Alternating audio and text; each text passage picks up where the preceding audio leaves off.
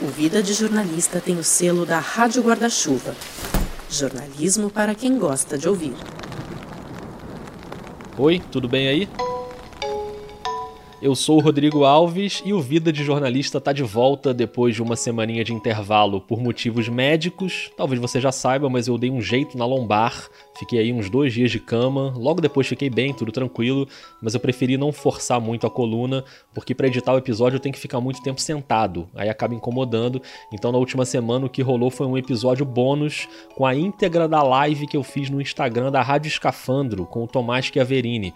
A gente contou vários detalhes da produção do Vida do Escafandro, foi um papo sobre podcasts, sobre jornalismo, sobre a Rádio Guarda-Chuva e daqui a pouco, no intervalo do primeiro para o segundo bloco, eu vou te dar mais uma dica sobre a Rádio Guarda-Chuva, então aguarde. Mas hoje a gente volta aos bastidores da cobertura da pandemia, especificamente uma parte da cobertura que todo santo dia está pegando fogo: a política.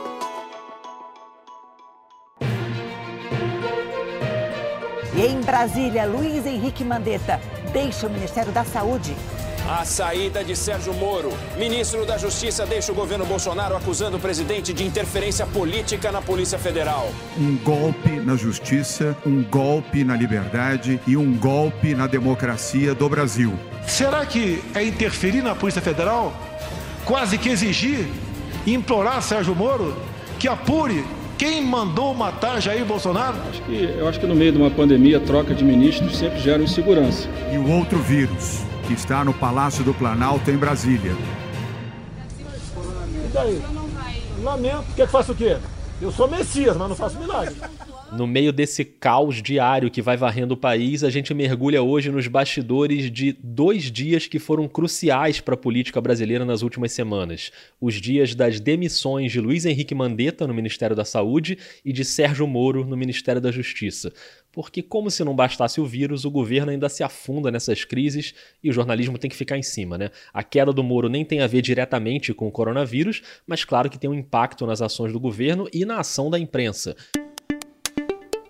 Então hoje o Vida recebe uma dupla de jornalistas que eu admiro muito para entender como funciona a cobertura política na rua ou na redação, ainda que seja uma redação em home office. Esse episódio reúne a repórter Bruna Aidar, do portal Metrópolis, que estava naquele pronunciamento de despedida do Mandetta. Eu estava indo buscar um café nessa hora, voltei lá no comitê de imprensa, catei o meu computador e o carregador ali e rumei para o Ministério da Saúde e a Paula Bianchi, editora do Intercept Brasil, que vai contar pra gente como foi aquele dia num veículo de imprensa que talvez conheça o Sérgio Moro mais que o próprio Sérgio Moro. Bom, lá na redação, todo mundo à distância meio que acompanhou junto, assim. Que semana frenética, né? Em especial a sexta. Bom, a gente vai começar esse episódio fazendo quase uma viagem no tempo, né? Você lembra quando o Mandetta ainda era ministro da Saúde? Peço que a imprensa entenda esse momento. Porque olha, eu vou te contar, aconteceu tanta coisa de lá para cá, parece que é negócio de meses, né? Mas não, foram só duas semaninhas atrás, uma demissão que ficou assando no forno durante vários dias, com uma alfinetada aqui, uma resposta dali. Quando você vê as pessoas entrando em padaria, entrando em supermercado, fazendo aquelas filas uma atrás da outra, encostadas, grudadas algumas pessoas no, no, meu governo, algo subiu a cabeça deles. Será que o ministro da Saúde é contra o presidente, né? Vai, de repente, virar estrela. Ciência. Falo pelos cotovelos. Ele não sabe se ele escuta o ministro da Saúde, se ele escuta o presidente, quem é que ele escuta, né? A hora dele não chegou ainda não, vai chegar a hora dele. Amém. Amém. E a minha caneta funciona. Amém. Não, tenho, não tenho medo de usar a caneta, nem pavor. Até que o presidente de fato resolveu demitir o ministro, e você imagina para os jornalistas que cobrem política em Brasília como é um dia de demissão de ministro, e justamente o ministro da Saúde no meio de uma pandemia gravíssima. Por isso eu convido aqui para o podcast a Bruna Aidar, que é de Goiânia, trabalhou muito tempo no jornal O Popular, mas hoje mora em Brasília e cobre Senado pelo portal Metrópolis. Bem-vinda, Bruna. Oi, Rodrigo, tudo bom? Muito feliz de participar do Vida. Valeu, Bruna. Sempre bom receber aqui no Vida quem tá no front das coberturas. E no dia da demissão do Mandetta, a Bruna postou uma foto dela sentadinha lá no auditório das coletivas do Ministério da Saúde, com o notebook no colo. Eu falei, opa, vamos trazer a Bruna para contar isso aqui no Vida. E para você que tá ouvindo, você que é estudante ou que é jornalista de uma outra área, ou que nem é jornalista, tá aqui uma boa oportunidade pra gente entender como é o trabalho da imprensa num dia maluco como aquele. Acho que a primeira coisa a falar sobre a cobertura desse dia específico da queda é que eu não sou setorista do Planalto, né? Eu não cubro aí as movimentações do governo Bolsonaro. Eu sou setorista é, do Senado e era lá no Congresso que eu estava, inclusive, quando eu recebi uma ligação do meu chefe por volta das quatro horas, né, da tarde da quinta-feira, me falando, ó, oh, eles confirmaram uma coletiva do Mandetta é, nessa hora, o Mandetta estava no Palácio do Planalto, sendo demitido oficialmente pelo Bolsonaro. E aí eles confirmaram essa coletiva e o meu chefe pediu para eu ir para lá. Eu estava indo buscar um café nessa hora, voltei lá no comitê de imprensa, catei o meu computador e o carregador ali e rumei para o Ministério da Saúde. Chegando lá, é uma caminhadinha assim de uns cinco minutos por aí. Já tinha bastante gente lá na porta, os fotógrafos estavam desde as oito da manhã ou antes é, fazendo a portaria ali, né? Que é como a gente chama, esperando para pegar as movimentações. Tinha gente gravando passagem, gente de TV, né? É, e aí foi curioso porque eu acabei encontrando alguns dos colegas que cobrem, né, congresso comigo. É, a maioria das pessoas está de home office durante esse período da pandemia e o acordo na maior parte das redações é de que as pessoas só vão sair para coberturas especiais, né? Para alguns é, acontecimentos, eventos, enfim, que são muito relevantes. Então, acabei encontrando muita gente que teve que sair de casa é, e estava lá de máscara, enfim, para ver essa última manifestação do Mandetta. A gente ficou lá aguardando um tempo até que ele chegou pela garagem do ministério e aí, depois de alguns minutos, a gente pôde entrar para o auditório. Esse auditório que você está vendo é o auditório Emílio Ribas, dentro do Ministério da Saúde, onde a qualquer momento o ministro Mandetta deve falar. E aí é aquela coisa, a confirmação em si da queda já não estava com a gente, porque a galera do Planalto é que estava fazendo isso, né? Eles que iam dar essa nota. Então a gente estava incumbido da missão de contar como é que foi o último pronunciamento dele enquanto ministro, como é que foi o clima da saída dele na equipe, tudo mais. E aí nessa hora você abre ali o computador, Mandetta chega. Está chegando no auditório Emílio Ribas, no Ministério da Saúde. A gente acompanhado do João Gabardo, você vê aí o secretário executivo se aproximando. Vamos ouvir o ministro. Deixa o povo trabalhar. Batendo palma, a imprensa não pode trabalhar. Ah, o auditório estava bastante cheio, a equipe dele desceu, né? É, os assessores, a galera que trabalha no cerimonial, na imprensa, todo mundo que fazia parte da equipe do ministério estava lá, né? Aplaudiram ele quando ele chegou. Ele abriu a fala falando. Lavoro, lavoro, lavoro. Vocês vão ficar com isso no ouvido vocês muitos anos, né? que é o que ele vinha repetindo em várias ocasiões. E a fala dele foi bastante no sentido de agradecer quem estava é, com ele ali na pasta, né? É, citou nominalmente vários deles. Gabardo, meu secretário executivo, Robson Santos Silva, cadê? Tá faltando o Wanderson, o Ciro, aqui do lado dele a Juliana, a Isa, a Cristina, a Cleusa Bernardo, Carlos Eduardo, Camille, Denzaviana, chamado Abelardo Lupion, José Carlos Aleluia, tá o Roberto, o Alex. e o Gustavo, os dois, Jackson que tá ali, Mauro do Conazems, cadê o Mauro? Renato Strauss, é, Hugo, na comunicação comunicação. Raquel, do meu lado esquerdo está o Francisco. Todos os funcionários desse ministério. E aí, assim, nessa hora, você fica esperando a aspa que vai para o título, né? É, especialmente a gente que é de online, assim, é, você quer uma aspa forte para abrir.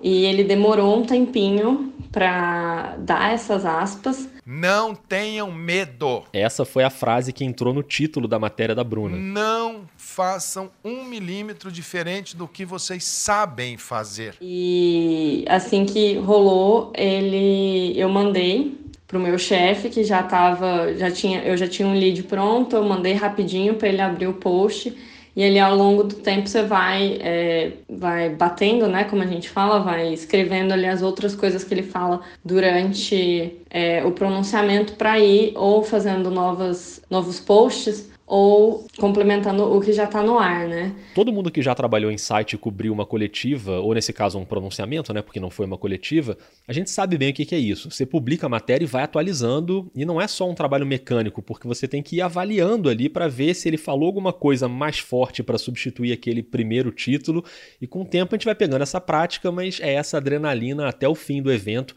até a pessoa falar o muito obrigado e tchau. Muito obrigado, equipe do Ministério da Saúde. Quer dizer, nem nessa hora dá para relaxar. Depois a gente fica há um, um tempo ali ainda, é, esperando para ver se vai ter alguma nova movimentação. A gente fica compulsivamente no Twitter. Já é assim normalmente, em momentos como esse, a gente fica ali dando F5, né, ou atualizando no celular o tempo inteiro. Eu fiquei lá um tempo ainda. Depois voltei para o Congresso para voltar para o meu dia ali, voltar para as minhas matérias do Senado para continuar né, nessa cobertura. Acabei continuando também dando um apoio é, para o pessoal da redação em outras matérias, porque teve pronunciamento do Bolsonaro. É, boa tarde. O presidente estava abatido, lembra? Falando bem pausado. Agora há pouco terminei um, uma reunião com o ministro Mandetta. Uns silêncios enormes. Aproximadamente 30 minutos. E esses silêncios aqui estão em tempo real, tá? E discutimos a situação atual do Ministério, bem como da pandemia. Sim, e aí? Uma conversa bastante produtiva, muito cordial. E tome silêncio. Onde nós. Onde nós o quê? Selamos um ciclo. Um ciclo. No Ministério da Saúde. Tá bom. Bruna, segue o jogo. Teve a repercussão da chegada do novo ministro, quem ele era, enfim, toda é, essa cobertura complementar ao evento para o qual eu fui pautada mesmo. E depois ainda rendeu uma foto bem legal do Igor mostrando lá dentro a hora que eles colocaram o retrato do Mandetta na parede. Foram divulgados também alguns vídeos dos servidores cantando com ele lá dentro. E não vergonha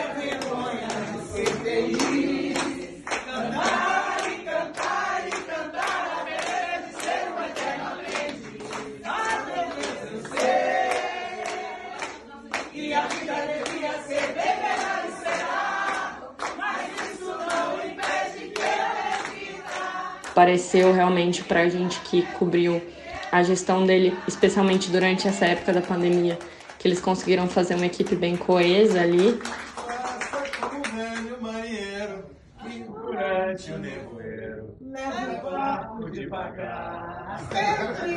Que Deus abençoe.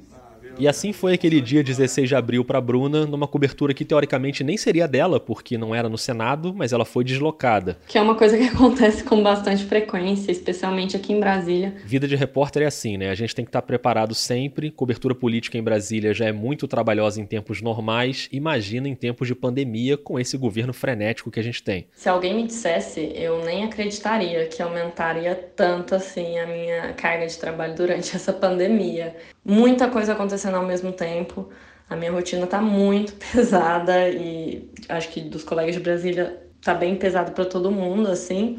Fora que é uma pandemia, a gente tá todo mundo em quarentena e aí isso significa que você não pode nem ter aqueles momentos de escape, assim, né? De ir pro bar, encontrar os amigos, de assistir uma, um jogo de futebol da NBA que a gente gosta tanto, por exemplo, enfim. Acho que isso também tem um peso psicológico pra gente muito grande que acaba fazendo a rotina ficar mais pesada ainda. Mas enfim, de qualquer maneira, é sendo jornalista é gratificante, sabe? Tá fazendo parte de uma de um momento tão importante e contribuindo aí para levar informação e é, sobre como é que está sendo a movimentação aqui durante essa pandemia. É isso, Bruna. Parabéns pelo trabalho. Obrigado por dividir esses bastidores aqui com a gente. Muito obrigada aí pelo convite. Parabéns por mais essa temporada. E até logo. Espero que passe logo tudo isso. Vai passar. Não sei se logo, mas vai passar. E enquanto não passa, eu aproveito esse intervalo entre o primeiro bloco e o segundo para te convidar a ouvir os outros podcasts da Rádio Guarda-Chuva. O Põe na Estante, da Gabriela Maier, está preparando a volta para a terceira temporada, mas você pode ouvir todos os episódios anteriores. É um clube do livro em áudio, é uma delícia. E os outros três podcasts têm episódios muito bons essa semana sobre a pandemia. O Budejo, que é feito no Ceará, no epicentro do coronavírus no Nordeste, traz depoimentos de profissionais da linha de frente do combate à doença. A linha de frente também tem suas fraquezas. Não somos heróis, somos seres humanos. Nós choramos, nós ficamos tristes. Só Deus sabe a dor que a gente sente quando perde um paciente.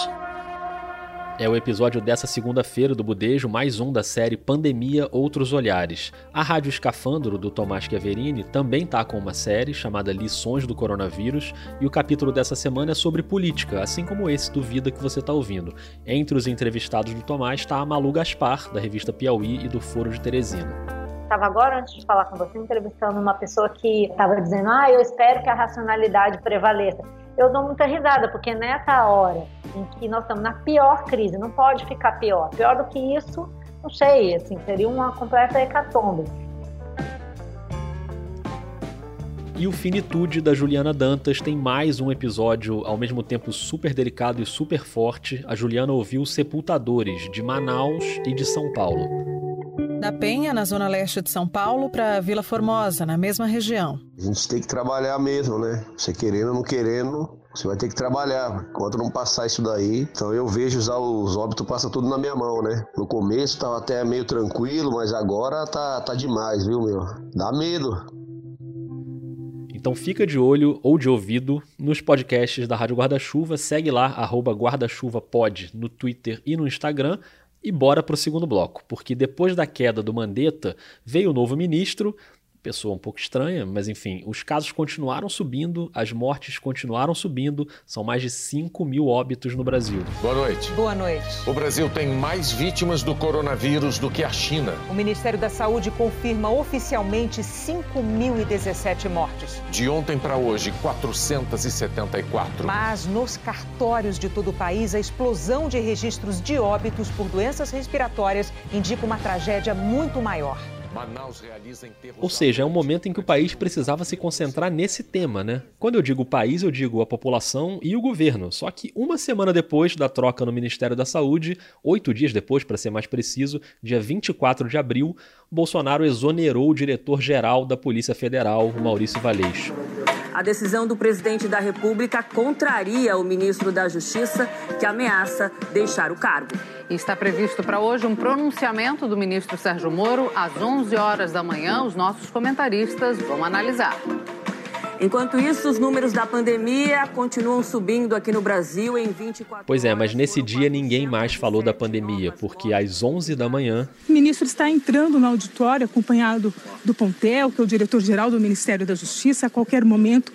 Portanto, as palavras do ministro Sérgio Moro, depois da exoneração de Maurício Valeixo, que foi publicada hoje em diário oficial. Né, conversei com o presidente, houve essa insistência do presidente né? Falei ao presidente que seria uma interferência política, ele disse que seria mesmo. No futuro, né, eu vou começar a empacotar minhas coisas e vou providenciar aqui o meu encaminhamento da minha carta de demissão. Né? Eu, infelizmente, não tenho como persistir com o compromisso que assumi é, sem que eu tenha condições de trabalho, sem que eu tenha condições de preservar a autonomia da Polícia Federal. Isso aí não era nem meio-dia ainda, hein? Você imagina para os jornalistas de política o que, que não foi essa sexta-feira. E aí eu fiquei pensando como devia estar tá a redação do veículo que mais sabe coisas sobre Sérgio Moro. Coisas tipo inúmeras mensagens do Telegram.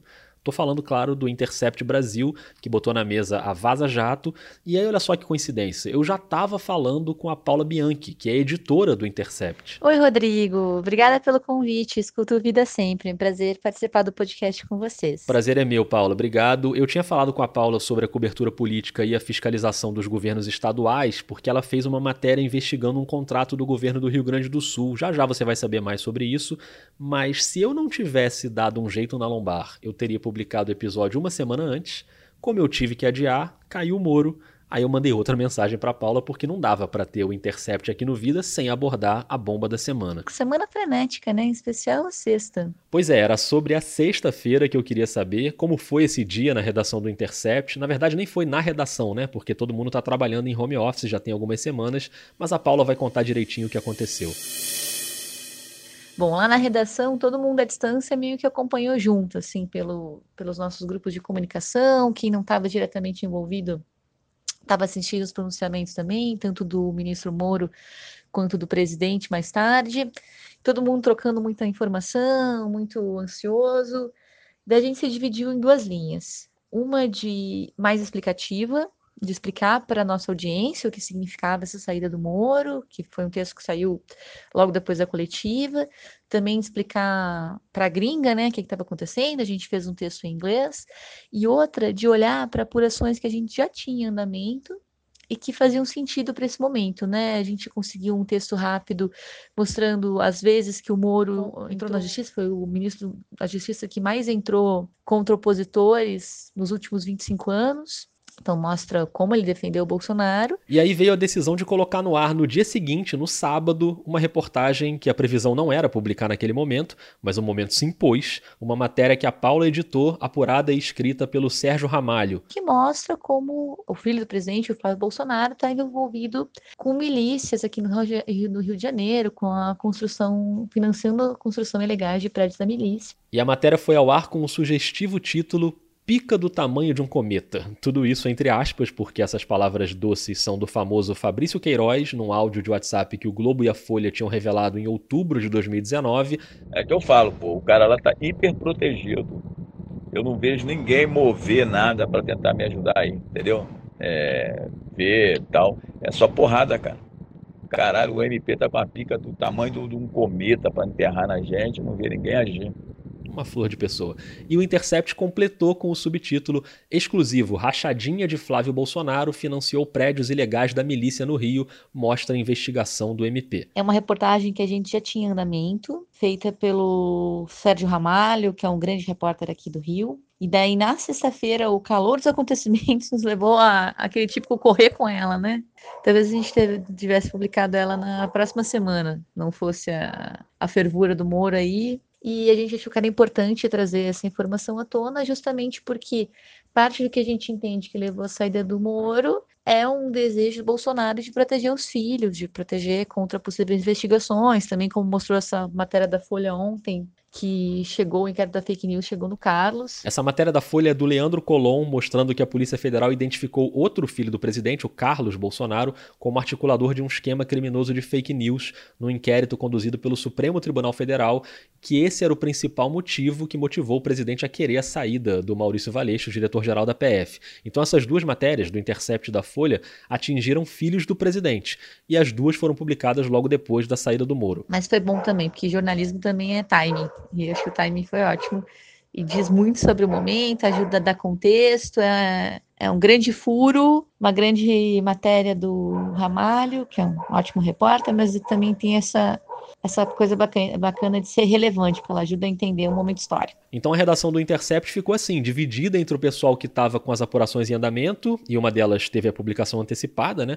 E o pessoal que cuidava das matérias mais explicativas, dando contexto ali ao que estava acontecendo.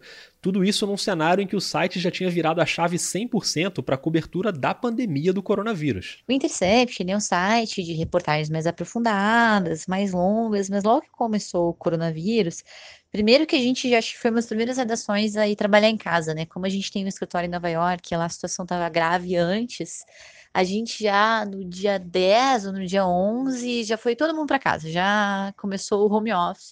E aí, Cici, confinamento? Ai, gente, confesso que já estou cansada. Hoje é inclusive. Esses são o Leandro Demori, o editor executivo, e a Cecília Oliveira, colunista especializada em segurança pública, numa live do Intercept no fim de março. A gente já tá o quê?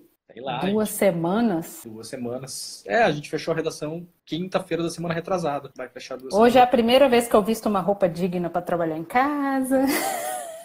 o que já coloca a equipe em outra em outro momento. Opa, tem uma coisa muito grave acontecendo aqui. Se a gente desmobilizou a redação inteira, Daí a gente começou a conversar e pensar pauta, e daí tu chega no momento que, mesmo que se não fosse essa orientação, ninguém estava conseguindo fazer mais nada e pensar em mais nada que não fosse referente ao coronavírus.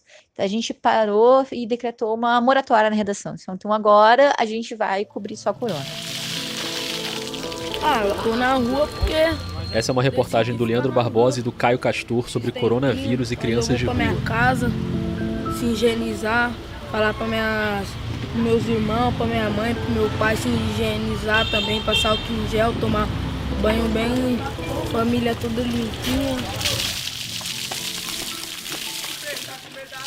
E vamos focar em coronavírus, vamos tentar fazer essa coisa que é muito a alma do Intercept, desmascarar poderosos, e fazer isso de uma forma muito firme, com documentação, vamos tentar fazer isso relacionado ao coronavírus. O que é um baita desafio, porque quando a gente faz grande reportagem, nós estamos correndo sozinho, né? A gente escolhe um assunto tal, acho, mas não tem ninguém concorrendo contigo. Agora, isso de coronavírus, tá todo mundo atrás do mesmo, do mesmo assunto, querendo fazer uma cobertura interessante também. E eu vim hoje é, especialmente para verificar a possibilidade do cadastro único do auxílio emergencial. Essa matéria também é do Caio Castor sobre a dificuldade dos moradores de rua para conseguir o auxílio do governo de 600 reais. Eu acho que o primeiro grande desafio que elas enfrentam é procurar a Caixa Econômica, que seria o primeiro, a primeira instituição responsável por isso, é, e, vou, e, e saírem de lá apenas com a orientação de baixe o aplicativo e acesse o site, o que para uma pessoa em situação de rua é absolutamente inviável.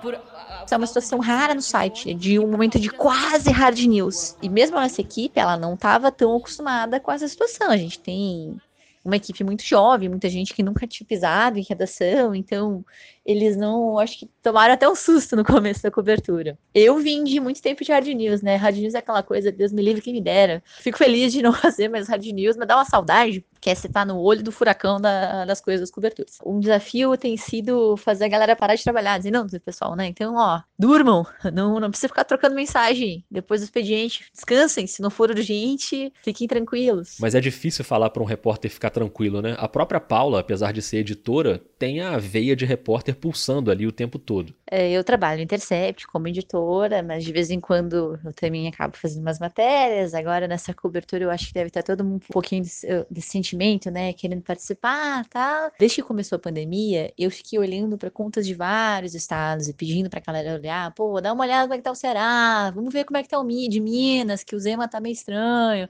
vamos como é que tá o Dória. A gente ficou tentando, como acontece em várias reportagens, voluntariamente pesquisar e cavar, pô, ver se tem alguma coisa. E com frequência as melhores histórias vêm de onde menos espera. Tava lá eu, olhando contas e olhando siga e, as, e os sites das transparências e veio essa história veio do nada de um de um conhecido dando oi pô tu viu isso aqui? Achei estranho. Essa história é aquela que eu falei ainda há pouco do governo do Rio Grande do Sul que contratou uma pet shop agropecuária para fazer testes de coronavírus tinha alguma coisa esquisita ali. Um conhecido meu, que é lá do Rio Grande do Sul, do, de Pelotas, comentou comigo que estava tendo um burburinho muito grande em torno dessa contratação. E ele comentou a estranheza, né? E é que daí acendeu aquele alerta do repórter, assim, opa, que história é essa? É, logo fiz uma pesquisa básica, dei uma olhada na receita, vi que eles tinham 50 mil licenças, assim, e uma muito recente de análises clínicas, achei estranhíssimo, comecei a investigar, ligar para pessoas, convidei um freela nosso, Yuri Potter, para fazer junto comigo, afinal tinha outras coisas de edição para tocar, e daí eu fiquei com aquela ansiedade, né, nossa, eu vi isso aqui, daqui a pouco alguém vai ver, eu vou, vou tomar um furo, quero fazer rápido, rápido, a gente começou a tentar conversar com o governo do estado,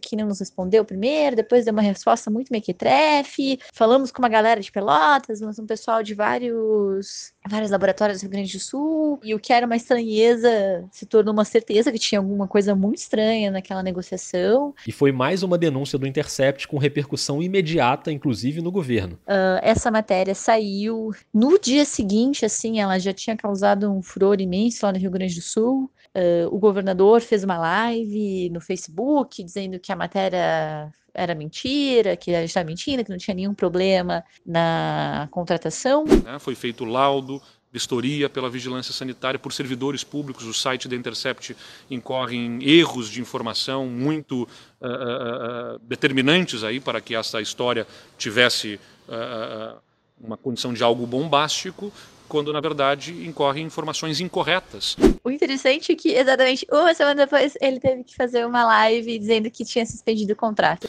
Mas como chega uh, questionamento do Ministério Público sobre a forma como esse contrato se deu, inclusive com uma ação promovida pelo Ministério Público questionando a forma como se deu, houve a determinação por parte aqui da própria secretária de Saúde, Arita Bergman, de que se suspendesse a execução de exames neste laboratório até que tudo esteja esclarecido. O que aconteceu? Assim como nos causou estranheza, causou estranheza ao Ministério Público do Rio Grande do Sul, que entrou com uma liminar pedindo explicações, tentando entender por que, que essa empresa tinha sido o laboratório escolhido, apesar de outros laboratórios de excelência. A gente também mostrou na matéria que tinham várias questões estranhas além de ser uma agropecuária. Por exemplo, o alvará da empresa saiu seis dias depois da assinatura do contrato, casualmente no dia que a gente publicou a matéria, no dia 9 de abril. A partir dessa provocação, do MP, dessa liminar justiça. A Justiça Gaúcha deu 48 horas para o governo gaúcho se explicar. E, pelo visto, eles têm muita coisa para explicar, porque eles preferiram suspender o contrato, a princípio temporariamente, do que responder à justiça, né? É sempre bom quando uma reportagem investigativa gera um efeito prático, né? E foi bom sentir essa coisa do repórter de novo, assim, né? essa alegria. Eu acho que ser repórter é a melhor profissão do mundo. Curto muito meu trabalho como editora, mas nunca fui tão feliz nem me diverti tanto quanto como repórter na rua, pegando as pedreiras e essa situação do Covid acaba ampliando isso, fazendo ferver essa vontade de, de estar na cobertura. E essa cobertura está longe de terminar, agora não só pelo coronavírus, mas por esse governo que adora uma crise. Vamos ver como é que vão ser as próximas semanas, né? Cada dia é uma nova bomba. Obrigado, Paula. Parabéns pelo trabalho no Intercept. Volte sempre ao Vida. Valeu, Rodrigo. Obrigada pelo convite, viu? Eu que agradeço a Paula Bianchi, a Bruna Aidar, duas jornalistas que hoje levaram a gente para dentro dos bastidores da cobertura política em meio à pandemia. Eu adorei ouvir essas histórias, espero que você também tenha gostado. Me diz aí o que, você achou. O Vida tá no Twitter e no Instagram com a mesma arroba vida underline jornalista ou no e-mail podcastvidadejornalista@gmail.com. Espalha por aí, manda para seus amigos, para quem você acha que pode se interessar também. Esse já é o quarto episódio documentando essa cobertura histórica e além desses quatro, tem mais um sobre a imprensa na época da gripe espanhola, que é o anterior a esse, foi bem legal de fazer. E mais uma vez eu lembro que se você gosta do Vida e tem condição de se tornar um apoiador ou uma apoiadora, dá uma olhada lá em catarse.me barra vida de jornalista. Lá você encontra os planos de apoio a partir de R$ reais para cobrir os gastos básicos da produção e tem umas recompensas fofas, você vai gostar, dá uma conferida lá. Pode ser no Catarse ou no PicPay, se você preferir usar o aplicativo do PicPay, é só buscar por Vida de Jornalista. Eu volto na próxima semana, um beijo, um abraço, se cuida e até mais.